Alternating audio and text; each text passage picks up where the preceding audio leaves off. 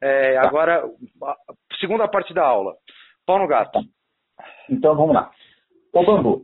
Nós trabalhávamos inicialmente com o bambu homossô e tá. com o gigante. Eu vou falar o nome de, é, de mercado. Tá? Não, não, beleza, beleza, beleza, então, beleza. Assim, eram esses dois aqui, o moçô e o gigante. Por quê? Porque eles tinham uma é, espessura de parede maior. Tá. E não adianta você querer trabalhar com um bambu Madak, que ele é bonitinho, branquinho, não sei o quê, mas é uma parede de 8 milímetros, 1 centímetro no máximo na base. Uhum. Depois é aquele 3, 4 milímetros para cima. Então, para o que a gente fazia, esse não servia. Por tá. isso o moçô e o gigante.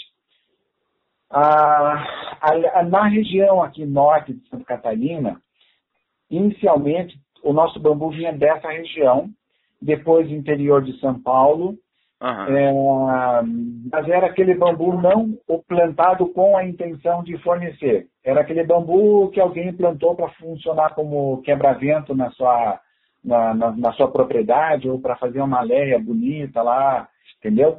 Ah, não então, então aí, vem, aí, aí, vem a primeira pergunta. Então, na verdade, você. É, mas era vocês que faziam o garimpo mesmo? Ou vocês encontravam pessoas que, que tinham mini produ produções, pequenas Não, não tinha, não tinha mini produção. É, aí tanto o Reinaldo quanto o. Ai meu Deus, eu esqueci, eu já lendo o nome dele. O que tinha estufa. Tá. Que eu falei. Tá? Uhum. Tá? Ah, eles, eles saíam muito por aí uhum. é, para fuçar, para ver aonde tem. Ah, eles faziam então, garimpo mesmo, que a gente chama de é, garimpo. Literalmente, literalmente. E daí ah. pegava o caminhãozão grande da, da, da, da, serraria, que o Reinaldo tem a serraria dele, pra, do, do Pinos, né? Uhum. Para não depender do trem. E aí pegava esse caminhão, ia lá, cortava o bambu, punha no caminhão e trazia para a fábrica. Tá. Aí, à medida que esse processo foi aumentando e ganhando corpo, ah, você começa a fazer a tua rede de contato. Então, liga para o fulano, liga para o Beltrano, ó, é, quando é que a gente pode passar aí para pegar o bambu de novo? Porque o bambu tem, apesar de vozes em contrário dizerem que não, mas tem a, a época certa para você cortar. Tá. É, a lua, tudo isso influencia mesmo. Tá. Então, uh, tem a época para você fazer corte. Ligava, ó, posso ir agora? Não, vem na semana que vem, ah, machuquei o pé, não sei o que. Tá, então, pronto. Tinha uhum. isso. Uhum. É, só, uma pergu aí, só, aí só uma pergunta. Só uma, só uma pergunta. Isso interferia Sim. muito na questão de geração de escala para produção ou não? Sim. Tá. É, já chegou aí também. Então, vinha esse bambu bruto, com inicialmente com varas de 6 metros, depois já começou a cortar no próprio canteiro ali com serra é, de, de, de cine, é, putz, esqueci o nome. Essa de cortar madeira comum. Motosserra. Motosserra. Pô, é um super técnico, ele está esquecendo. Uhum. Então, cortava já nesse pré-tamanho, isso depois que a gente já sabia o, com os projetos feitos, o que a gente estava fazendo, os, os múltiplos, né? Uhum. Para dar aproveitamento. Então, tudo é cortado a grosso modo com 3 metros de comprimento. Tá. Da base, tirava, sei lá, 40 centímetros do chão para cima, que é a parte que ele está meio tortinho e tal. Uhum. E daí para cima, cabia mais no caminhão e trazia para a fábrica. Dentro da fábrica, qual era o serviço? Aí entrava, primeiro, a, a destopadeira, tá. para você cortar nos tamanhos, com uma pequena folga de comprimento, Uhum. O bambu mais grosso vamos usar para tirar uma lâmina mais larga, então aqui a gente vai cortar com, sei lá, um metro e meio de comprimento. Então, tá. corta, já classifica tudo que é base, tudo que é meio, tudo que é topo, topo até antes da, da galhada, tá? Você sabe, é... você sabe me dizer se esses, é, esses bambus, na verdade, que vocês cortavam nesse processo de garimpo, ele era totalmente selecionado, se identificava a idade dele, maturidade, sim, né? Sim, sim, sim, é tá só bom. o bambu tá, tá, tá, maduro. Tá, bom, tá, tá. Tá Toma tudo, tá? tá? Não entrava aquele verdinho com aquele colarinhozinho branco, no caso do moçô, ele esbranquiçado. Era bambu, assim, com já 4 ou 5 anos. Tá, perfeito. Porque o bambu, ele tem um ciclo, você já falou, é muito rápido. Em um ano, ele atinge a altura máxima dele. Uhum, Depois uhum. ele vai é, maturando, ele vai ganhando resistência. E perdendo amido, né? Oi? Ele vai ganhando resistência e perdendo amido, amido né? Vai lignificando e perdendo tá. amido. Exatamente. Uhum. Eu falei junto, aí não entendi. Tá. Ah, então, aí eu aprendi também a identificar o que, que era o bambu bom, o que, que era verde, ah, enfim. Cortava nesse tamanho certo de comprimento, tudo. A uhum. fábrica estava imunda. Etapa número dois é abrir o bambu no comprimento. Então, em vez de usar aquela máquina que racha o bambu, porque quando rachar você perde, uhum. o que, que a gente fez? Nós montamos um gabarito de madeira, uma serra com, com menor quantidade de dentes, mas estupidamente afiada, para fazer esse corte bruto inicial. Então, imagina você fazer um V de madeira, com a lâmina no vértice embaixo, no, no da mesa, uhum. e com um, O primeiro você só cortava em duas metades, poste. Depois você punha um outro gabarito que já te dava a largura também com folga de cada lâmina ser cortada, conforme fosse na base ou mais para cima. E com um stopperzinho, então você fazia o primeiro corte, girava, ele batia ali, fazia o segundo corte, entendeu? Uhum. E assim você tirava as lâminas mas era um corte limpo, você não rachava. Se não rachava, às vezes ele vai um pouquinho para o lado, ou tem uma espessura, lá na frente é outra. Então era, era a largura uniforme do começo ao fim. Fazia esse corte secundário. Uhum. O terciário depois era o quê? Aí entrava aquela destopadeira verde lá, aquela esquadrejadeira verde, que era para uhum. tirar aqueles triângulozinhos entre o, os cômodos ali, aquela membrana. Tá. Aquilo é duro e afiado pra caramba. Eu cansei de me machucar ali. Então a gente pegava aquelas luvas grossas de, de, de couro, uhum. só para puxar na rente a serra bem para fora, assim, para tirar esses, esses nozinhos, que, que eu chamava de dentinho de tubarão. Para tirar isso. Plac, plac, plac, plac, tá. E depois dava uma virada do lado externo da casca para tirar aquele excesso de, de, de, de, uma cicatriz ali entre os cômodozinhos dela, onde tem a membrana. Porque às vezes tinha um, um galinho que estava começando a sair, era um pouquinho de raiz, era a parte mais basal, para deixar mais uniforme, para facilitar o serviço da moldureira depois que eu te falei que era velho. Então não adiantava querer tirar muita coisa, porque ela ou destruía o bambu ou ela travava. Tá. Tá? É, então, aí, essa segunda etapa era para tirar o que eu te falei, a camada interna, muito amido, pouca resistência e a camada da casca. Uhum. Assim, esse era o, era o beneficiamento primário dentro da fábrica. Uhum. Tá? Aí fazia os fechos, levava do caminhão lá para a segunda etapa, que é o tratamento. Tratamento é esse caso. O que, que é esse tratamento?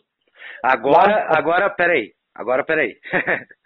Agora a gente, meu, há pouco, há pouco tempo, mais ou menos uns 4, 5 meses, você vai revelar uma coisa, cara, que é um segredo de mercado. Vamos acabar agora com a, vamos acabar agora com a entrevista.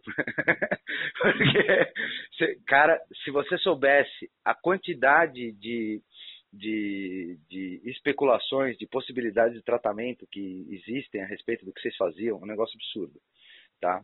É, eu, só, eu, só, eu, só, eu só quis interromper para criar um suspense na parte de tratamento.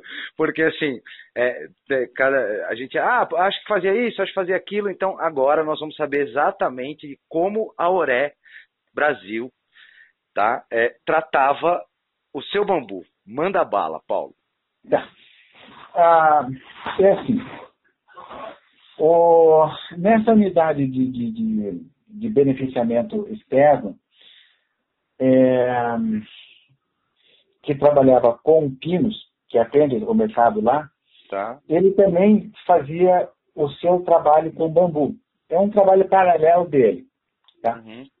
Ele usava o processo, o, o, processo de tratamento, aquele por troca de, de, de, de, fluidos internos, ou seja, ele mergulhava a vara de bambu, impregnava com bórax de cima para baixo e deixava aquilo, sei lá quanto tempo. Eu não me interessei muito nesse processo porque era muito longo.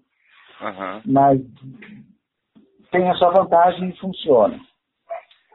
O que nós fazíamos, nós, eu digo, Oré Brasil, tá? Uhum. É, é um tratamento que veio lá do Rio Grande do Sul, que eles começaram a usar lá, que é com o pirolenhoso, o ácido pirolenhoso. O que diabos é um ácido pirolenhoso? Show de bola, cara. É... Era, o único, era o único elemento químico que vocês usavam para tratar, era o extrato pirolenhoso? Só. Não tinha bruxaria, simpatia, nada disso. Tá? Era só o pirolenhoso. Mas esse processo o que, que é? Para quem não, não, não, não conhece. Ali na região, como tem muita sobra de madeira, também tem as carvoarias, que é uma sequência toda da, da, da cadeia de, de, produtos que você vai usando, produtos uhum. produto. Uma dessas era também parceira do Reinaldo. Aí o que, que fazia? Aquilo que sobrava, que ele não usava de pinos, ia para lá para queimar e virar bambu. É, virar carvão, perdão. Uhum.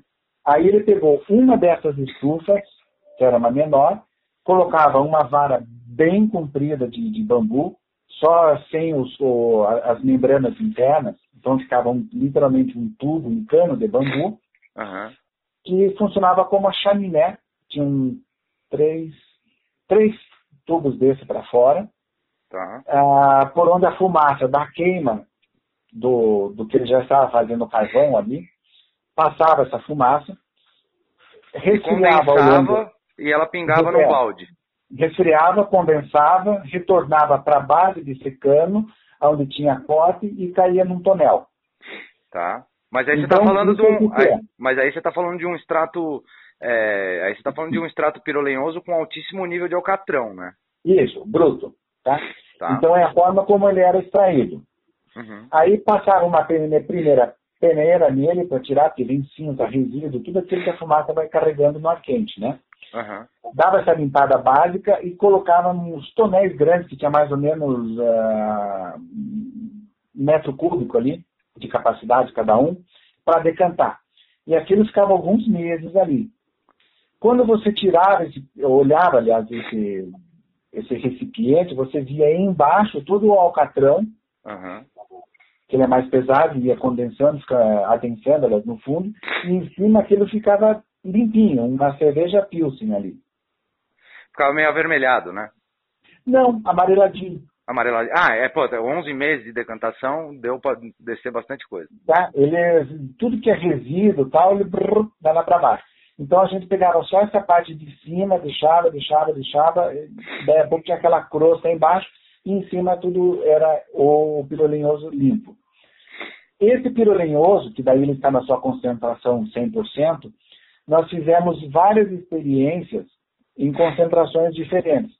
Legal. Começamos com 50%, depois com 30%, com 20%, com 10%, com 5% a diluição dele, né, com, com água, ou seja, 5% de pirolinhoso para 95% de água, enfim, por aí.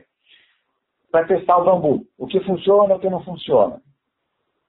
Isso em paralelo com a cola, que cola funciona, que é a prova d'água, né? A prova d'água. Então, esse processo foi todo muito longo. já volto para o tratamento. Foram, foi praticamente um ano aí nessa brincadeira. Tá, e como é que vocês. Só, rapidinho, na verdade, como que vocês. É, porque a maior preocupação no caso aí eram fungos e vetores é, comedores do bambu, né? O, aqueles Isso. diminutos e tal, não sei é, o quê, né? Dela, lá, é. Então, é, nessa, é, eu quero, nessa sequência. Só, só, só, queria, só queria entender, na verdade, o seguinte, tá? É, dentro desse processo de tratamento com extrato pirolenhoso, você falou que foi quase um ano de tratamento. Como é que vocês, é, como é que vocês é, dá, um, dá uma ideia aí para a gente como que você é, validava? Ah, você falou que você usava a concentração vai de 90 a 5%, várias escalas diferentes. Uhum. E aí como é que você testava a durabilidade desse, desse produto testado, né? A resistência, uhum. É, com, com, qual era o processo para vocês saberem se ele seria contaminado ou não? Tá. Conta um pouquinho a respeito é, disso. É empírico, empírico prático. Uhum. Ou seja, vamos pensar que nessa concentração, um tonel pequeno, um tonel de óleo lá, um tá. latãozão desse grande. Tá. Cortava, fervia tal, punha ali dentro, com uma sequência de, de, de concentração. Uhum. E deixava ele no tempo. Porque essa região norte, aqui é próximo da serra, né, você descendo para Joinville, uhum. é, tem, é muito úmido ali. Tem bastante chuva, quando começa a entrar no inverno, de tarde você vê aquela manta de neblina descendo da serra para cá, então em questão de minutos não enxergava nada e o, o ar ficava saturado de umidade. Aí o que, que eu fiz? É, essas amostras com e sem tratamento. Alô, tá escutando? Tô, tô, tô, tô. Agora tô. Essa, essa parte é essa parte é importante. Ah, tá, não, eu tô então. Eu tô com um tututu aqui, eu falei, ixi. não, é que eu tô, eu tô meio gripado, é que você vai escutar uns. É que eu tô meio gripado, mas assim, eu tô, tô escutando que essa parte é, ah, tá, essa parte é então, importante. Então, manda bala. Então, pegava essas amostras e deixava lá exposta, em cima de, um, de uma mesa, encostado na janela, para pegar de propósito essa umidade do ar. É, eu deixava até na janela do banheiro. Uhum. Porque daí tem a umidade do, do, do, água do banho, do vapor, bola, da umidade que na janela. Condições reais do dia a dia. Experimentar no mais é, crítico possível. Uhum tudo em copinho, assim, bem técnica, assim, bem coisa de laboratório, né? Copinho de café, aquele de plástico. Tá. Esse tem tratamento, esse não tem tratamento, esse tem tratamento com tantos por cento, com tanto, com tanto, com tanto, e a data em que você colocou ali. E, e assim, a gente chegou a uma concentração segura para não ter problema, não ter preocupação, de 25 a 30%, que é o padrão que a gente utilizou depois para frente. Que você deixando ele no tempo, não formava aquela aquele camadinha de fungo. Tá. De, deixava lá, não aparece. Se aparecer uma camadinha bem superficial, você passa até seu dedo aí, meu, confundia com poeira. Passou, ele estava limpo embaixo. Uhum. Não havia a presença do, do Dinoberus, do uhum. besolinho lá. Uhum. É, ele não ia, ele apertava o narizinho e passava correndo longe. Uhum aonde tinha o bambu sem tratamento, ele ia, aonde tinha tratamento, ele não ia. Tá. Então, nós chegamos a essa conclusão, 25 a 30% resolve esse problema. E vamos Porém, combinar, e vamos combinar que é o seguinte, né? A obtenção do extrato pirolenhoso é um produto muito, muito mais barato do que o octoborato, do que o bórax, do que o sulfato de cobre, né? Tudo, porque é, se você tem uma carvoaria próxima, ela vai queimar, aquilo vai para vai o céu. Uhum. Você vai perder. Então você usa isso. E depois numa concentração o, bem baixinha, eu acho que 1%, 3% no máximo, você usa até como adubo. Sim, sim, sim. Entendeu? Mata bichinho e enfim. É, enfim, voltando para esse, esse tratamento. Aí, como ele era feito lá dentro dessa unidade de secagem. Foi construído um tanque de, de, de acho que um metro e vinte de altura, um metro e meio de largura por uns dois e meio a três de comprimento. Tá. Embaixo fazia fogo, então foi feito um vazio no chão, um, depois tijolo, punha madeira ali para queimar, esse tanque ficava em cima, com água e na concentração já do, do, do com uma tampa em cima.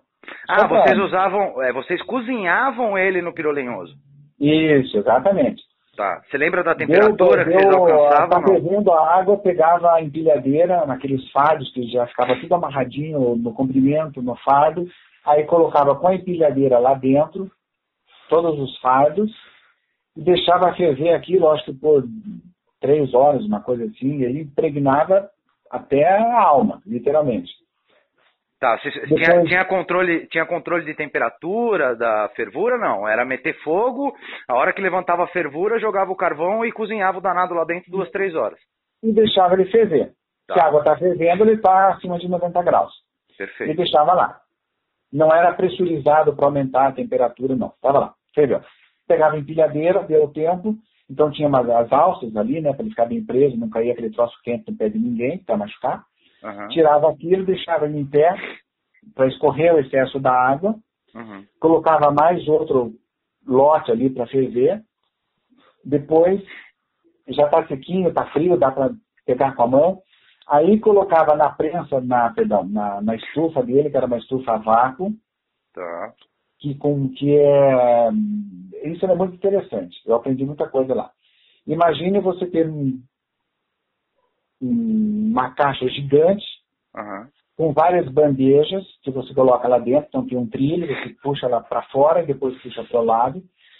Essas bandejas são aquecidas, tem resistência dentro, aí você tira essas bandejas, coloca todas as lâminas de bambu, tudo encostadinho ali, bem encostadinho uma na outra, põe a outra camada por cima de, da outra bandeja, né, enchia aquilo com bambu.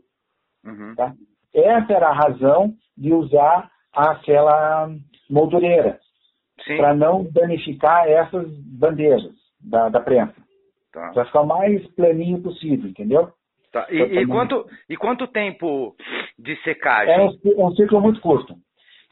Abasteceu, montou, volta, coloca dentro da estufa, fecha e calor e pressão para secar. Aí, num ciclo de oito horas, ela saía, não, quatro horas, ela saía com 12% de umidade. Tá, perfeito. Daí, voltava para a fábrica, uhum. para a Uré, para fazer o beneficiamento terciário, que daí era você limpar a lâmina, né? Porque ele ficava com uma corzinha assim, aquele cinza cara de velho. Tá, quando, tá. quando vinha desse processo de tratamento já seco. Uhum. Quando você passava de novo na, na, na aí já ia para a calibradeira, tá? Passava uma lixa um, 40, não, uma, é, uma 40 de cara para limpar, porque a lâmina era mais grossa, né? Uhum, para uhum. limpar aquele grosso, tirava a cor, cinza, de tudo, prrr, depois ia para a serra circular de novo, que daí a gente trabalhava com as duas lâminas, já ajustado com os espaçadores para conforme a lâmina que a gente fosse utilizar na frente, comprimento e largura, para a peça que a gente fosse fabricar, né? Uhum. Estava tudo programado assim já. Então abria na largura, limpava e deixava ela guardadinha aí lá na cabine climatizada que eu te falei no começo. Tá. Essa cabine que tinha de função. Ela foi feita com sobra de madeira, capa de, de, de fase de MDF ali, então não é aquele MDF premium, uhum. um Duratex meio elevado à breca. Uhum. Aquele plástico preto grosso na parede, tinham duas paredes de alvenaria do, do barracão, a gente só colocou plástico, ah, é, como é que chama? Isopor, depois o, as internas foram feitas com o Duratex mesmo para dar o acabamento e para fazer esse isolamento com o, a caixa toda, inclusive a parte de cima, que seria o telhado dela, uma meada, vamos chamar assim, para entender mais facilmente a figura mental, uhum. toda com, com o isopor, com o Duratex dentro e o MDF grosso por fora. Uhum. Lá dentro tinha o quê? A luz, para ninguém, que era um buraco escuro, né? Tá. E um radiador de óleo, de aquecedor, como você tem em casa uhum. e um controle de temperatura e umidade na parede. Uhum. Então a gente pensou, não, vamos trabalhar com dois radiadores. Não, vamos testar com um primeiro. Foram feitas várias prateleiras ali, como uma biblioteca, só que em vez de livro era um lâmina. Ali a gente guardava tanto a lâmina já beneficiada, pronta para trabalhar, quanto as peças já moldadas para ficarem guardadas ali no, no trabalho de um dia para o outro, não pegar essa umidade de fora. Então era um espaço grande, ela devia ter o uns três de largura, seis de comprimento e dois e pouquinho de altura, tá? com vários níveis de prateleira. Tudo ficava guardado, você entrava, a temperatura estava sempre constante, a umidade sempre constante ali dentro, beleza. Inverno, verão, você tirava a lâmina, estava sempre igual. Show de bola para aí você pensar em fazer alguma coisa com essa lâmina. Então, todo esse processo era vertical dentro da fábrica. Né? Tá. Depois, quando a gente conseguiu fazer um sistema de exaustão, é que esse processo do beneficiamento do corte primário, quando vinha do, do, do, da propriedade onde ele fosse colhido, passou a ser feito lá na serraria do Reinaldo. Que lá já era um lugar sujo, então mais sujeira, menos sujeira, não ia fazer diferença. Uhum. Então o bambu cortado ia para lá, a gente só recebia na fábrica quando ele já é, estivesse com o tratamento feito. Então o ambiente se tornou muito mais limpo tá. de, de trabalhar. Bom, essa parte ficou entendida? É, Até a lâmina prontinha? É, puta aula, perfeito. Show tá? de bola. Bom, é, então, cada lâmina de bambu, quando vinha do processo de tratamento, já estava sequinho, a gente ajustava nas larguras com, com o qual a gente ia precisar usar essa lâmina posteriormente, tanto no, na espessura dela quanto na largura. E no comprimento. Aí já era feito o corte já certinho. Ah, vou fazer o braço da cadeira A. Então são tantas peças de, de tanto de comprimento, com tanto de espessura. Ah, vou fazer a perna da frente, a perna de trás, lâmina de tanto de comprimento. O Tudo assento, tanto de. Assim. Mesma coisa. Tá. tá? Ah, já só... deixava um, um sardinho amarra, amarradinho assim, tudo organizado lá dentro. Show de bola. Deixa eu só te perguntar uma coisa. É, eu fiz um, uma pergunta para aí a gente vai, eu só vou refazer aquela pergunta que eu fiz lá no começo. É, hum. No momento que, que agora você vai começar a entrar no processo de, de, de como vocês faziam, que cola que vocês usavam, como vocês prensavam. Uhum. Né? É, a pergunta é, que eu te fiz lá no começo foi o seguinte: vocês é, chegavam a fazer os, uh, as placas usando também pinos ou era 100% bambu? Tá, eu já, eu já chego aí, porque são dois, duas partes diferentes. Não, não, tudo bem, eu só quis relembrar a pergunta só para posicionar para você continuar. Uhum. Assim, olhando a parte das cadeiras das poltronas, tudo que é estrutura era bambu maciço. A lâmina, né? Mas era bambu. Uhum. No caso das cadeiras e poltronas, o que é concha, ou seja, assento e encosto, peça separada ou peça única, era moldado também numa empresa parceira ali, uhum. é, com lâmina de pinos, mas lâmina de primeira qualidade. Uhum. E depois as capas interna e externa eram feitas no bambu. Daí era uma capa também que a gente passou a produzir dentro da Uré. Tá. Então, eu já chego no processo de fazer essa capa, que daí é outra máquina que a gente fez. Tá. Aí sim era uma, uma finalidade mais específica, tá? Uhum. Então, assim, é, tudo isso, já, é, essa cabine, ela funcionava para toda essa finalidade, guardar a lâmina bruta, a lâmina pré, ou a moldagem, a peça já moldada para ela terminar de curar ali dentro, a peça que já estava em processo de produção, já tinha sido moldada, parcialmente colada, mas ainda não finalizada, acabou o dia, não deu tempo, guarda tudo ali dentro, uhum. para não deixar nada fora, para não começar a pegar umidade. Uhum. É, pelo menos não esquece. Se era verão, não tem problema. Você deixa organizado, põe só um, um plástico, um papel por cima ali, não vai acontecer nenhuma tragédia. Mas no inverno, a umidade, ele chupa, é outra parada. É, aí era, era maior e no começo tinha muita goteira também. Goteira mesmo. Até que foram trocadas as telhas. Não, tinha horas que a gente chegava lá, tinha que enxugar a máquina, e enxugar bem antes de ligar para não levar choque. Aí é melhor, ok, é mais barato trocar telha do que levar alguém para o hospital. Uhum. Então, entendeu? É, coisas assim. Não, mas é, esse, é, esse, é o segredo. Você começa do jeito que você pode. Sim. O importante é que você comece a fazer, porque daí você vai ver muitas necessidades. O ideal não existe. Perfeito, mas assim, isso é o. Eu acho que, cara, isso é, é a essência do empreendedorismo. Mas vamos, vamos lá, vamos lá, vamos lá, vamos lá. Tá. Pau na máquina. Então, voltando para as lâminas. Está tudo lá dentro. É, aí entra a parte do adesivo, que é um outro capítulo. Nós experimentamos vários adesivos, é, desde aqueles da prova d'água, genericamente falando, as colas brancas, tá? tá. As colas brancas, Base é, PVA, a prova né? d'água, a resistente à umidade, que, que, você tinha que preparar a cola, né? Ela mais o catalisador na proporção, papapá, que é a prova d'água. Aqui é resistente à água preparada da mesma forma. Depois a fábrica mudou de dono, mudou de. É, o mix de produto deles mudou também, que era um tipo de cola que atendia ao, nu, ao, ao polo, outra que era específica para a gente, que eles tiravam de linha.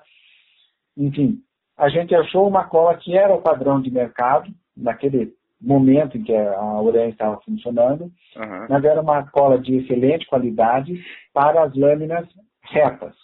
Tá, mas era uma cola, era uma cola PVA, uma cola fenólica? Era uma cola PVA.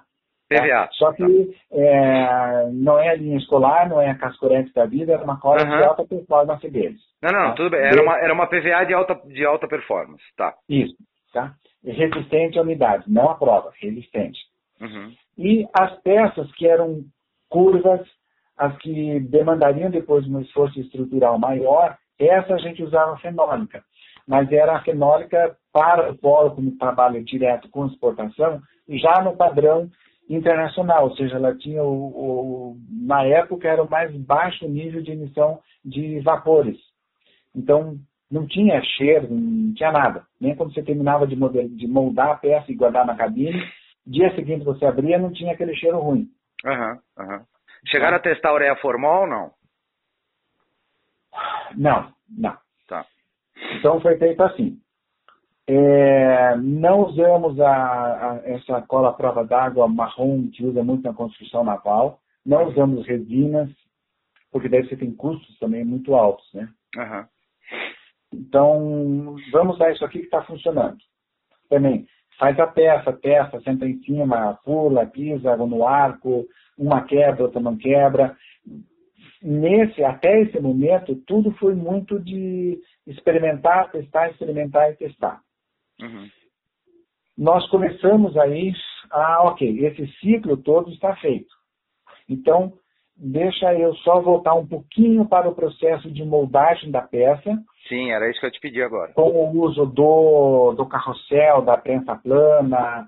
Depois eu quero dar uma pincelada naquilo que o Klein falou no episódio dele sobre aqueles editais é, que a Federal de, de, de Santa Catarina é, venceu ali sobre o bambu, foi o primeiro edital aberto especificamente com, a respeito do bambu, né? Tá. Que aí foi um trabalho de parceria muito bacana, uhum. que a gente fez junto, e aí tem o professor Zuc também, tá. e junto também com o pessoal lá de São Paulo, de, de São Carlos, tá? tá. O Marco Pereira, essa turma toda de lá, uhum. que não sei se está lá por lá ainda. Bom, tá, é... o, o, Marco tá na, tá na, tá na, não sei se todo o time dele da mesma época de você tá lá, mas o Marco ainda tá com, ainda tá com o projeto de bambu na Unesp, aliás, Marco, o Hans, são, os caras são incríveis. É, é eles conhecem profundamente nessa área deles o bambu. Uhum. Bom, o que, que a gente fazia com o bambu? Você tem a moldagem das peças planas e das peças curvas. Uhum. Todas as peças, ambas, plana e curva, a gente usava essa, a, o carrossel para fazer. Então, cada mesa, cada plano de trabalho, como ele é uma grade, né? Uhum. Então, a gente apoiava ali as peças. Você tem o molde que vai trabalhar frio e o molde que vai trabalhar quente. Tá. Tudo ficava preso ali. Então, vamos fazer as peças planas, que dá para se fazer a frio, que aí você pode deixar de um dia para o outro, não vai ter problema nenhum, é um ciclo mais longo, mas não tem problema. Uhum. Esse molde era todo otimizado para que a gente fizesse o maior número de peças possíveis de uma, em cada molde, para abreviar uhum. o tempo de, de, de, de ciclo, né? Uhum. É, aí o que, que a gente fazia? Como já estava tudo cortado no tamanho, vamos fazer, por exemplo, as travessinhas que, que vão segurar os dois lados da cadeira, para montar a estrutura e deixar ela em pé. Então eu pegava todo esse fado dessas lâminas, que já estava até montado no fado, a quantidade de peças que a gente vai usar, qual é a capa interna, externa, do meio, enfim, tudo isso era pré-classificado antes já.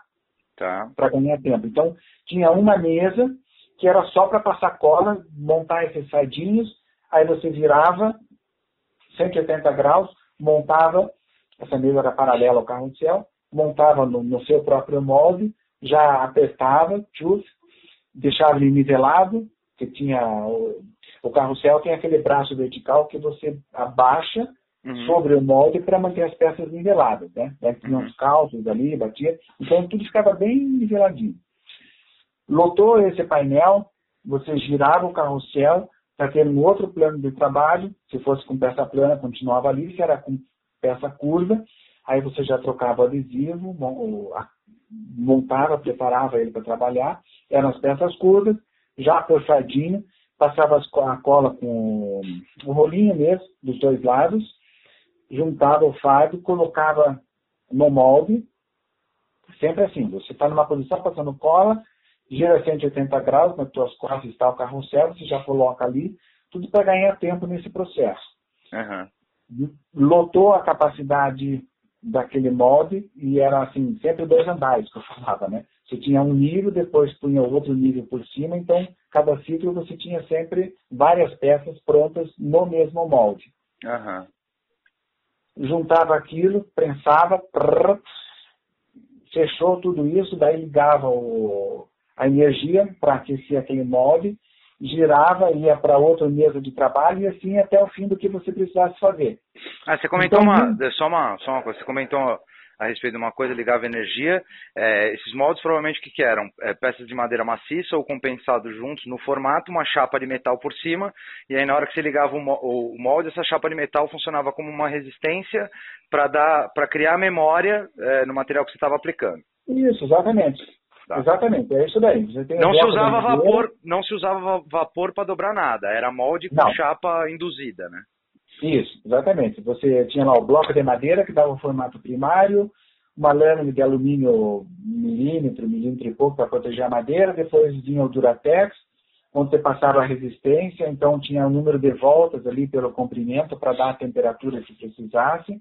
Uhum. Uma capa externa de proteção também de, de, de, alumínio, que é o que vai ficar encostado Na em peça. contato com o bambu, né? Uhum. Isso dos dois lados do móvel para aquecer.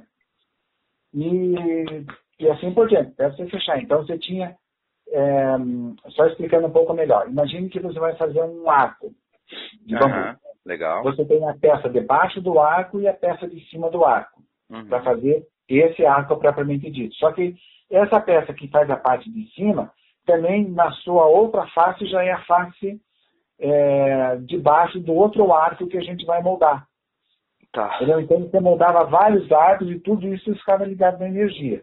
Uhum. Com dois andares. Você tinha embaixo e em cima, já no mesmo molde, você tinha dois cadinhos ali para prensar.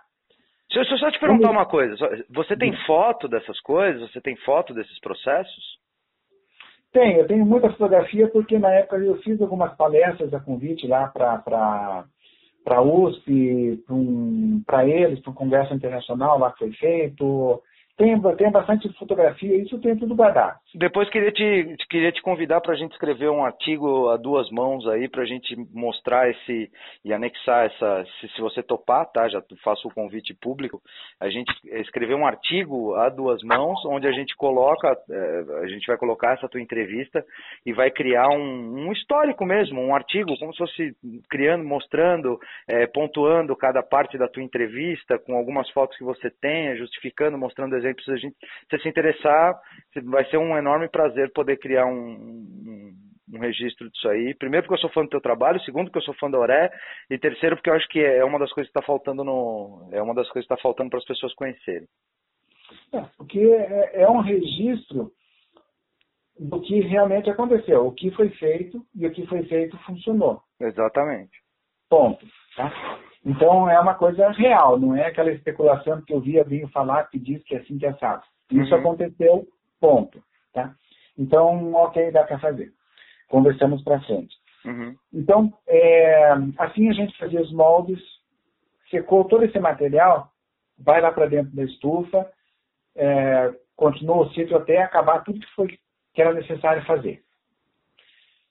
Feito isso, aí ia, primeiro passava na, na tupia para tirar aquele excesso de cola de uma das faces do, do arco, de um arco, genericamente falando assim. Legal. Então, tirar aquele excesso de cola e ter uma superfície mais plana uhum. e todas as peças iguais a esse arco. Limpava, limpava todo um lado. Tupia de mesa, numa... tupia de mesa ou manual? É, colocava numa bandeja, calçava, aí vai ficar bem vertical a peça, né? bem nos quatro. Aí você passava na calibradora com uma lixa 40 ali, para também ela desgastar o outro lado e tirar a cola, deixar no bambu limpo de novo, mas sempre acima da bitola final, só para limpar. Depois tirava, virava para o outro lado para terminar de limpar, e aí você tinha a peça limpa. Isso no, caso das peças, isso no caso das peças planas, né? Curvas. Da ah, peça curva. Mas você conseguia entrar com a você conseguia entrar com a peça curva na calibradora? Sim. Por isso que eu falei, você fazia uma bandeja que na verdade era um gabarito para você lixar. Porque ah, ela tinha que ficar a, a, a, lateral da peça, ou seja, a parte, a face do bambu que ficava toda exposta, não uhum. a que tinha cola, ela tinha que ficar perfeitamente na vertical com a base tá. da, da lixa, né? com o plano da lixa, para você ter peças no esquadro. Então a gente fazia uma caixa, punha todas essas peças, calçava do lado para ela ficar bem perpendicular ao plano da lixa, uhum. e aí apertada para não explodir lá dentro, né? Uhum. E detonar com a lixa, com a cinta. Passava de um lado, uma, duas vezes, sempre com pouca pressão, para limpar e não, não ter problema. Limpou, volta, vira de ponta cabeça, ou seja, o que ainda tem cola, uhum. você põe o esquadro novo no cabarito, calça e passa ali dentro para limpar. Então aí você tinha já as quatro faces limpas. Bruta, mas as quatro limpas, sem cola. Uhum. Aí era feita uma outra classificação, ver se não tinha uma falha, uma coisa assim, porque ainda a gente podia usar a peça se tivesse falha é, para uma outra peça que fosse necessária, mas que essa não ficasse tão à vista, entendeu? Que você pudesse dar mais uma lixada e tirar aquela parte eventualmente falha. Tá. É, a gente tinha assim, vários pontos de controle de qualidade ao longo desse processo, do início ao fim, a peça dentro da caixa. É, é aquela coisa de você ter um produto para um mercado, um mercado que é exigente, ele quer, ele está acostumado com qualidade, você não pode oferecer meia boca para ele. Perfeito. Você não vai comprar um carro com a porta arriscada, mas, meu, bate chave que até faz um zoom, ele anda, inclusive, e tal. Você não quer, você quer um carro impecável. Você não aceita outra coisa. Não, eu te falei, eu vou depois eu vou te mandar as fotos, não sei porque eu te mandei ainda, mas as cadeiras que eu vi lá, assim, tinham alguns riscos, mas eram riscos de uso. De uso. De, tipo, com exceção disso, cara, todas elas super bem estruturadas, um puta de um acabamento. Você é, vai em algum momento vai falar a respeito de acabamento, vernizes, tem alguma coisa assim, né? Eu tenho Já minha... vou fazer na, na sequência agora. Tá, show então, de bola. ok. Fez essa parte da moldagem, fez a, a, essa limpeza da peça, as peças planas eram a mesma coisa, você tira, aliás, essa você já punha direto nessa, nesse gabarito para lixar, que daí a, a face com face dela já dava um esquadro, calçava do lado, uhum. limpava devagar, virava, limpava, é, era sempre esse processo. Uhum. Está limpo, está na bitola próxima do final, era lá meio milímetro a mais, porque depois, a gente, depois de é, fazer a furação na peça, cortar no comprimento, fazer espiga na ponta, assim, né?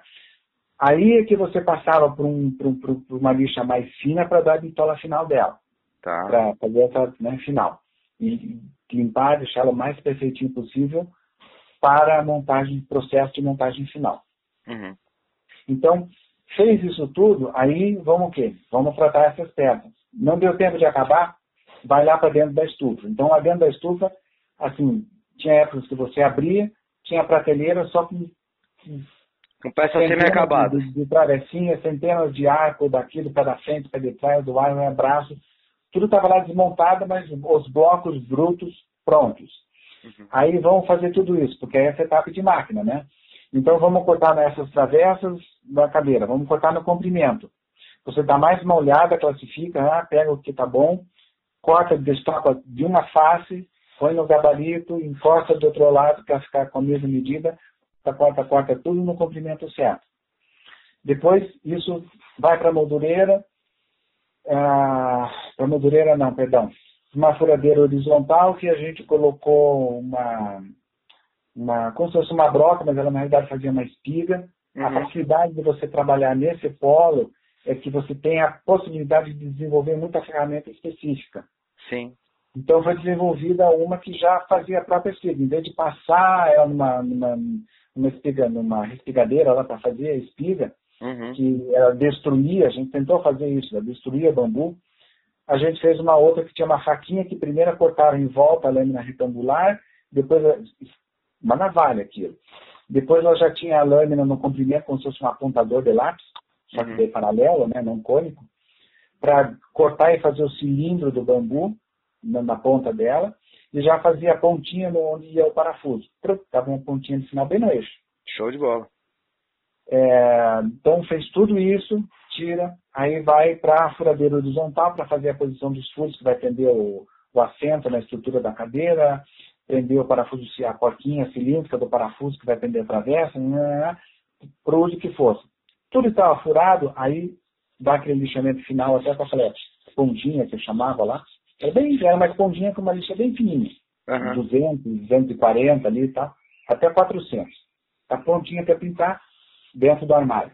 Aí vamos fazer a lateral da cadeira. A lateral era mais complexa porque é, cada lateral, imagine assim, você está olhando de bem de lado. Você tem o pé da frente, que é o que vai do chão até o braço, o uhum. pé de trás do chão até a parte de trás do braço. Hum, como eu desenhei, daí você tinha um arco inferior que grudava os pés e servia de apoio para o banco, para o assento, perdão. Uma pecinha de reforço para grudar esses três arcos e grudar a espiga depois ali, a, a, a da travessa, né? Era, essa, pecinha, essa pecinha de reforço, inclusive, era essa que era um mosaiquinho? Com Isso, vários... exatamente. Que era outro pé no saco de fazer, mas que dava o detalhe. Não, imagino que, meu, aquilo devia ser chato pra cacete de fazer, mas, meu, a peça fica linda, cara. É porque são muitas etapas. Na verdade, assim, não é um pé no saco, não é chato, não é uma tortura. Ai, meu Deus, não aguento mais fazer. São os detalhes que vão fazer a diferença. Sim, sim, não. Eu digo pé no saco, na verdade, com é, é, é uma coisa que é, pô, é, muito trabalhosa. É muito trabalhosa, muito meu pedacinho, cola de tirinha, sim. prensa e tal. Porque é um, depois a gente otimizou bastante esse processo. Uhum. Mas imagina, você tem uma, uma, superfície de parquet de cada lado. Parquet igual parquet de, de chão de casa. Uhum. Tá? Só que numa escala Sim. pequena. Você tinha aquelas laminazinhas. Que era uma travessa que a gente cortava. Uhum. Aí você tem é, aquela coisa da precisão.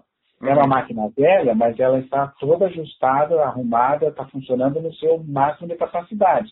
Uhum. Então, se é para trabalhar no esquadro, ela tem que cortar 90 graus e 90 graus. Não pode ser 89,5 e nem 90,5, porque você vai grudar uma peça na outra. Não, e outra, fica então, feio se não tiver, se ela não tiver totalmente esquadrejada, na hora que você junta as emendas, junta é, os, os não, ternos, fica horrível. A coisa, que eu, a coisa que eu mais abomino num trabalho com madeira é, é folga. você.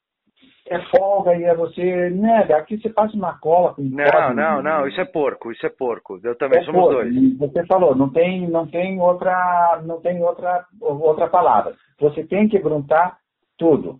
Uhum. Tem que ficar certo. Então, é um processo muito trabalhoso, porque você fazia um bloco que era a alma desse, desse bloco de reforço, aí você podia pôr um bambu mais machucado, ou manchadinho, porque ele vai ficar lá dentro. Ele tem que estar perfeito do ponto de vista de conservação, tratamento e tudo. Uhum. Mas se ele estiver manchado, vai ter uma capa interna e externa e ele não vai aparecer. Uhum. Tá? Então tinha essa classificação para essa finalidade que eu falei lá atrás. Aqui é uma falhazinha, mas a gente vai usar para outra coisa, vai ficar escondido, não tem problema. Bom, é, então são várias etapas, vários processos para você fazer uma lateral da cadeira. Uhum. Então, não era um produto, assim, adiantando um pouquinho a conversa, não era um produto que podia é, ter falhas. Sim. Não é um produto que podia ter imperfeição, ou que podia ter um mal feito porque ninguém vai reclamar. Não. É, eu comprei uma briga assim grande na fábrica lá um, um, momento, porque assim, o nosso primeiro grande, grande, grande cliente e assim, outro apaixonado pelo, pelo bambu foi o Zeco Beraldin. Desculpa, é, quem? Não entendi. O, o Zeco Beraldin, lá da, do Empório Beraldin, São Paulo. Em, ah, tá, tá, tá, tá. São Paulo e Rio. Uhum. Tá? Aí o que, que aconteceu? Só um parênteses, depois eu volto para lá na parte sim, final de sim. mercado design. Vai na tua. É, o meu filho, um período da metade para o fim da vida da Auré, vamos chamar assim, ele assumiu toda essa parte comercial. Então, ele era responsável pelas vendas. Uhum. Né? A gente já estava começando a entrar em feira, tal, isso em 2009, 10, 2010. É, e era aquela coisa na cara dura, né? Você pega, põe duas cadeiras no carro, é, aluga um carro e pum, vamos para São Paulo, vamos para o Rio, vamos para cá, não sei o que, não sei o que. O primeiro trabalho de garimpo de cliente era meio que assim, na, na cara dura, né? Oi, bom dia, meu nome é fulano. Sim. É... Aí meu filho foi lá para conversar na Beraldim, o Zeca não estava, ele estava retornando já para Curitiba, meu filho, quando o Zeca voltou, eu falei, porra, ele sempre estava com modo de bambu, que gostaram, não sei o que. Cara, onde é que você está? Não interessa. Volta que eu quero conversar com você. Eu te espero. Uhum. Meu filho estava quase chegando aqui no, na terra já aqui. Ele falou, ai, meu cacete. Tá bom, vamos voltar. Pega um, volta. É isso aí, velho. É isso aí. É... Quem, quem, quem, quer faz ao vivo. É. e, fa, e, faz o retorno, mesmo quase chegando em casa. Não, aí o pô, Zeca se encantou com aquilo. Eu uhum. meu, eu quero isso. Eu não vi. Isso é feito aqui, é importado, não é feito aí. Ele contou aquele resuminho da história, eu quero isso aqui. Uhum. Então, mas assim, ia em bruto para ele, no caso da concha, porque daí ele fazia o trabalho de tapeçaria, onde ele só aplicava o couro em cima, e ele trabalha impecavelmente bem com couro, para tá. dar a assinatura do produto dele, tanto que ele mudou.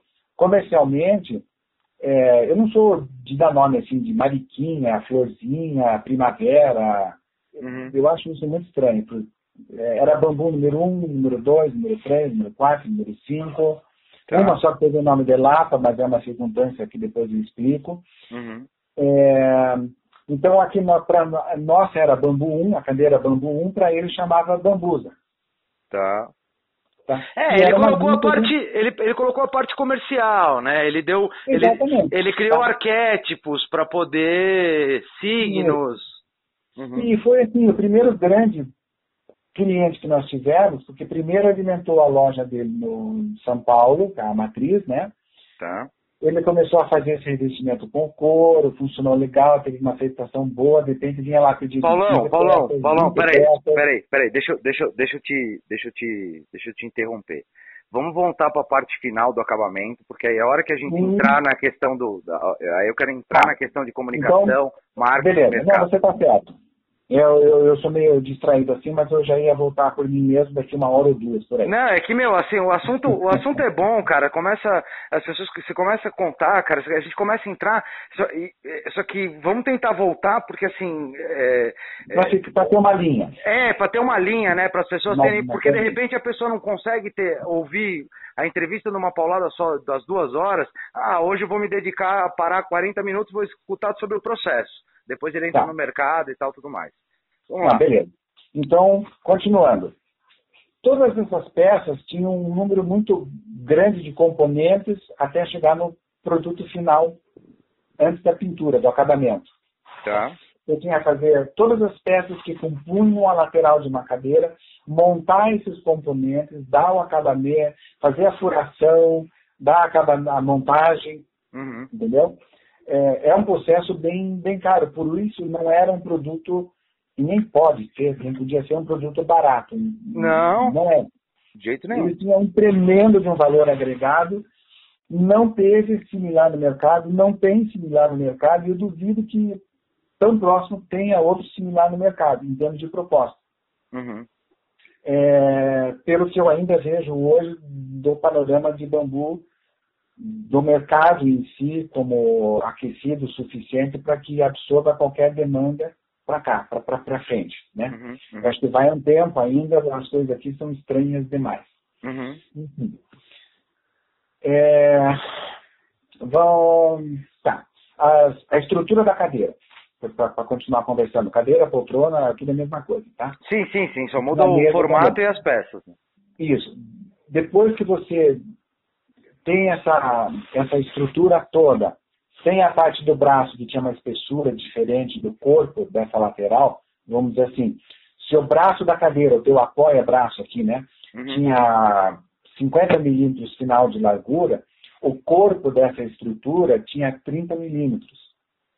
Então, a peça inteira montada com furo, com tudo, tudo, tudo pronto, já usinadinha, aí voltava para a calibradora, para passar a lixa, uma lixa mais grossinha, depois uma bem fininha para deixá-la quase pronta para o processo final de acabamento, de montagem e depois da pintura.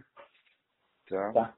É, aí depois era um processo manual de passar lixinha para tirar cantinho vivo, quebrar aresta. É, tipo trabalho, uma... trabalho fino, né? Acabamento Isso, final mesmo. Fino. Essa lateral está pronta, daí agora vamos colocar o braço nela, que é a montagem final. Põe a cola com cuidado, vazou, já limpa tudo, tá? secou, dá mais uma lixadinha, espuminha fina, agora está pronta para o acabamento, que eles chamam de ilustração lá.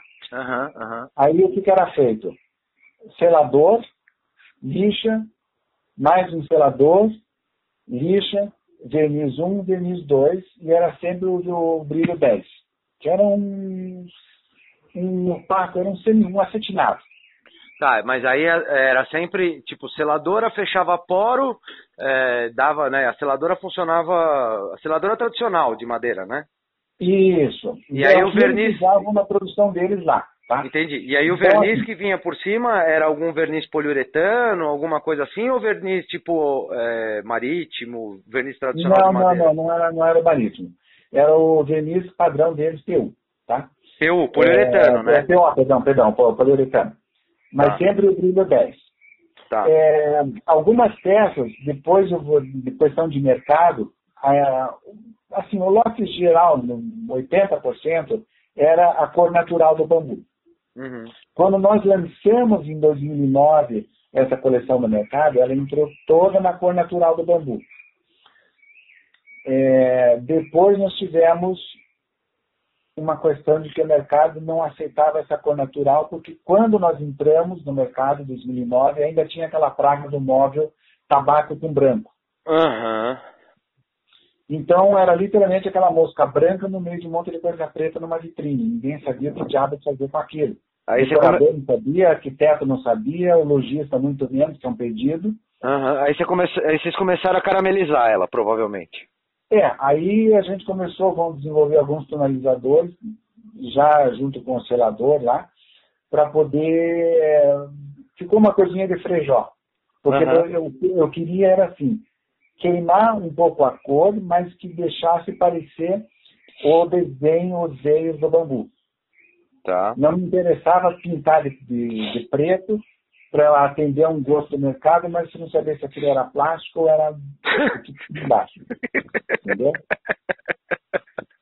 É, eu sei, eu sei, eu sei, eu sei, eu sei. Eu entendo, eu entendo o que você está falando. É, mas isso também é a parte de mercado lá depois. Uhum. E as feiras e tudo mais. Então esse era o padrão, montava aí a base embaixo, depois que ela vinha de todo esse acabamento, antes de pôr na caixa para despachar, ah, já tinha um, um, pré, um rebaixo no pé embaixo, uhum. um, a, acabado com verniz, para não, ficar, não deixar o bambu exposto. Aí colocava o quê? Um feltro, um, tinha 8 milímetros de espessura, um feltro bem compacto, que era uma sapatinha. Então você podia arrastar, não machucava piso de madeira ou de, de porcelanato, que fosse na casa do cliente, pensando dessa forma. Tá? Uhum. podia pôr aquele de, de, de, de plásticozinho, de, de, nylon ali, mas ele gruda poeira, gruda pedrinha e vai arranhar com o tempo. Esse não arranhava. Tá. Ele é mais frio de você deslizar, então eu, a gente procurou pensar em todo esse cenário. Parte das peças tinha o estofamento, a, a concha com o estofamento, daí vinha aqui para Curitiba com um estofador daqui, é, também daquele de primeira qualidade, estofava, voltava no caixa despacho. Tá. Mas a maior parte delas era o bambu natural. Tá? Aí, parte das conchas. E é outra máquina também, só para finalizar esta parte. Uhum. É, como nós vamos fazer essa capa de bambu? A capa o que, que é? É um monte de laminazinha calibrada perfeitamente nas quatro faces, com a mesma largura, notas com a mesma padrão de, de espessura, de era claro, se era puro, eh, tudo igual. Esse era sempre, era um milímetro final e um milímetro. Não, que eu vi na, pelo que eu, só um comentário, pelo que eu vi nas cadeiras lá, acho que vocês deviam se preocupar até com a posição dos nós, né? Sim, sim, sim, sim, para ficar alinhadinho. Uhum. É, depois só me deixa fazer uma parte com relação aos tipos de bambu. Uhum. Então nós precisamos montar essa capa para que ela fosse rígida o suficiente para ir para a empresa que ia moldar isso, para não estourar lá no meio do caminho na prensagem dele. Tá. E que aguentasse transporte sem se debulhar. É, aí, essa, essa prensa foi assim, é, é, é um molde térmico plano. O que, que, a gente fez? Uma mesa, uhum. uma mesa grande, ela tinha um, 1,80m por aí, por um metro de largura, aquecida, uhum. igual os moldes. É, que a gente também tinha o braço, era uma grade na realidade, para deixar o bambu todo niveladinho durante o processo de, de cura do adesivo. É, como todas as lâminas que saíam da calibradora estavam com a mesma espessura, era um milímetro, não, era um pouco mais, dava um milímetro, dois milímetros, dois milímetros, para ter a cola. Aí deixava todas as lâminas em pé, passava cola com o rolinho, depois montava em cima dessa mesa para ter a espessura dela, né, onde tinha cola sempre bem encostadinha uma na outra. Uhum. Baixava essa grade, mas sem travar primeiro. Depois comprimia as lâminas para que elas ficassem bem apertadinhas, não excesso para não sair toda a cola, mas o suficiente. Depois, assim, dava pressão em cima para não ficar uma lâmina sobreposta na outra. Uhum. Ligava, deixava secar. Vocês não, vocês não usavam pressão lateral? Não tinha nada com pressão lateral? Era só o. o, o não, essa, essa mesa eu já dava pressão lateral. Tá. Era como do carrossel. Você tinha essa prensagem na lateral para grudar uma lâmina na outra. Ah, tá, tá, legal. E não. depois essa na vertical para evitar dela cavalar quando você dava pressão no, no sentido do, do, da show largura. De, né? show, show de bola, porque eu fiquei, você começou a falar, eu fiquei pensando aqui, eu falei, nossa, cara, mas como é que eles conseguiam fazer sem pressão lateral para deixar a coisa não, tão... Explode, né? Debulha tudo, até o teto. Sim, é porque, meu, o que eu vi ali, a, a, pelo que eu vi nas cadeiras, a capa externa, cara, eu não vi, e eu fiquei procurando, eu não vi uma falha, um gap, um, um desalinhamento. Meu, perfeito, não, perfeito. É, aí, aí depois dá mais uma parte que é o treinamento da mão de obra. Enfim, terminou isso, tirou, secou, todo o lote que, que ia ser necessário, daí passava na calibradora para tirar aquela colinha que sempre baba uhum. ali de um lado da outra. Uhum. Limpa, deixa fininha, passa bem fininha até 180. Cara, que pro... Mas, só, um, só um comentário, velho. Que, é, eu...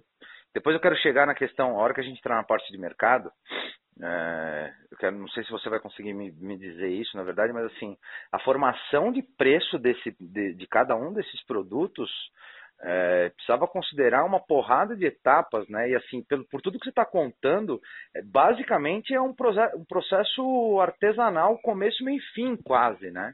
Então, é, assim, imagino é artesanal, que... mas a gente otimizou muito cada etapa de processo. À medida que ah, as coisas foram evoluindo dentro da fábrica, como produção, como linha de produção, apesar de ser um processo artesanal, porque você pegar uma peça de madeira e empurrar na terra é um processo artesanal. Você está usando Sim. sua mão para fazer aquilo. Sim. Mas tudo era otimizado. Vamos cortar essas lâminas, ok. Põe aquela, o avanço que fica em cima da terra circular, né? Uhum, uhum. E vai empurrando as lâminas ali e ela vai cortando. Então a gente fez uma série de, de processos ali dentro, desde a montagem. Imagine assim, um dia de trabalho, oito horas. Essas oito horas você, a cada 25 minutos, 30 minutos, vamos dar uma folguinha ali para você respirar um pouco. Uhum. 30 minutos você tem um ciclo de peça moldada no carrossel, em cada uma daquelas mesas. Então, o tempo que você está na bandeja número 1, um, passando cola, fechando, vai. Quando está na última, você tem oito. Quando você está na número 7, que você completou, aquela número 1 um, de novo, que é a oitava, já está seca seca para você tirar. Sim. Então, e... nesse ciclo contínuo, você fazia um monte de peças por dia. E qual que era, e qual que, e aí vou, vou pensar em termos de processo produtivo, tá? Qual que era a interferência negativa que você tinha da falta de insumo na entrada desse processo? Porque você está falando de um processo que era todo casadinho, né, cara? Era um relógio funcionando.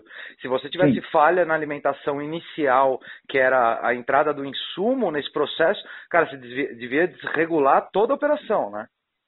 Não, zoneava tudo. É, e aí, pronto, o vizinho ligou o carro barulhento dele para sair. É, dá para escutar legal aí?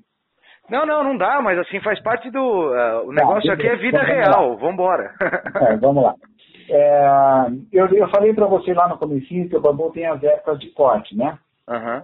É, então, o que a gente procurava fazer? Nesse período que é a safra, vamos chamar assim, do bambu, tá. compra tudo que puder. Show de bola. Porque nós chegamos a ficar é, três meses sem bambu no começo. Sabe aquela de, epa, faltou uma coisa. Uhum. É o que? O, o bambu. Só. Entendeu? Só, tá faltando o quê? É só o bambu, o resto tá tudo aí. Não, beleza, tudo lá prontinho. Só falta o ator principal. É, mas é aquele momento homo total, né? Que dá aquele branco assim, você não. Sim, sim, tá. acontece, porque, natural. Porque você imagina assim, eu estava tão focado ali dentro da fábrica para fazer essas coisas, lá no começo de, de, desenvolver, de treinar a mão de obra, porque eu comecei lá com o seu Emílio que eu te falei, né? Lá no comecinho. Vocês chegaram a ter quantas pessoas trabalhando nessa linha de produção? Ah, umas 14 pessoas.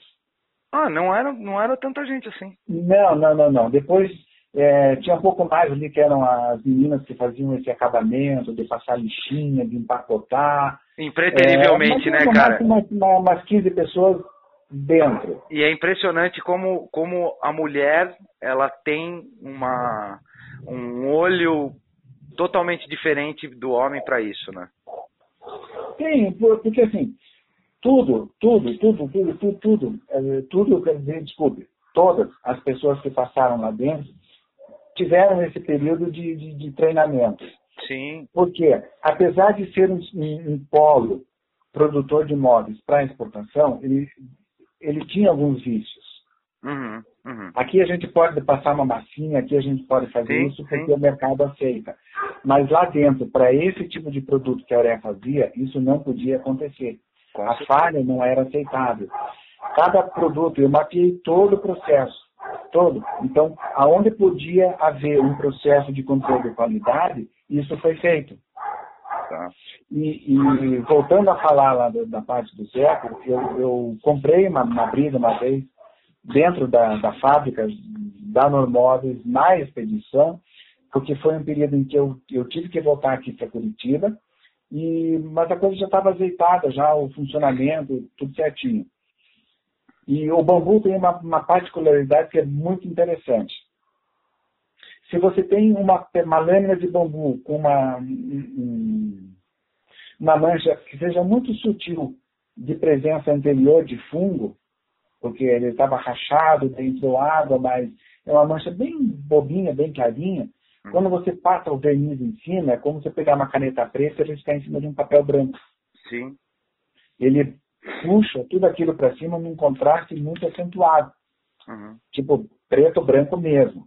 Uhum, uhum. E houve um momento lá em que uma interferência externa da Auré, não diretamente do Reinaldo, não, vamos usar essas lâminas aí, não dá para desperdiçar tanto o tinha orientado, mas ah, deu aquela falha. Uma, uma pergunta, rapidinho, só, só para só, só não, só não, não perder essa pergunta. Você falou em aproveitar material legal, isso daí. É, do material bruto que entrava, qual que era o material final utilizado em termos de proporção? Ah, entra, sei lá, uma tonelada de como aqui e aí dá saída lá em 300 quilos. Você tem essa, essa coisa? Quanto que era a perda de material ao longo do processo? Cara, eu acho que chegava uns 25% ali. Ah, não, é, era, de, não de era... aproveitamento. Não, de aproveitamento. Porque imagina assim, você tem que tirar a casca externa. Ah, 20, você só aproveitava 25% do material é que entrava? por aí, para a finalidade, porque você pega a lâmina, você tem a espessura da lâmina do disco Sim. da ferro. Você já perde material no corte bruto. Você Caraca, 70%, seu... 75%. É, alguma coisa assim, grosseiro. Eu, eu não me lembro mais desses números. Eu estou tá, tão sincero. Bem. Quando parou todo aquele processo, aquela coisa da ureia, eu fiquei tão mordido da vida, para não falar um palavrão, uhum. que eu simplesmente fiz backup do que estava na minha máquina e não quis mais olhar para aquilo. Não quis olhar. Aquilo me machucou, me machucava e ainda machuca muito. Com certeza. É, então, eu não tenho. Tudo estava planilhado. Tudo. Uhum. Tudo. Tá? É, para você ter uma ideia, eu aprendi a usar o Excel, pode parecer ridículo, uhum. quando eu estava lá, porque ele não fazia parte do meu universo. Sim. Eu estava em 3D todo dia, não ia usar uma planilha, não precisava. Uhum. Tá? Então eu aprendi a fazer isso tudo lá dentro. Assim como eu aprendi a fazer um trabalho de marcenaria que eu não sabia fazer, eu tinha um conhecimento, é, até por coisa de avô, que tinha oficina em casa tal, aquela coisa. É, mas eu aprendi, muitos protótipos eu fiz lá dentro da fábrica. Uhum.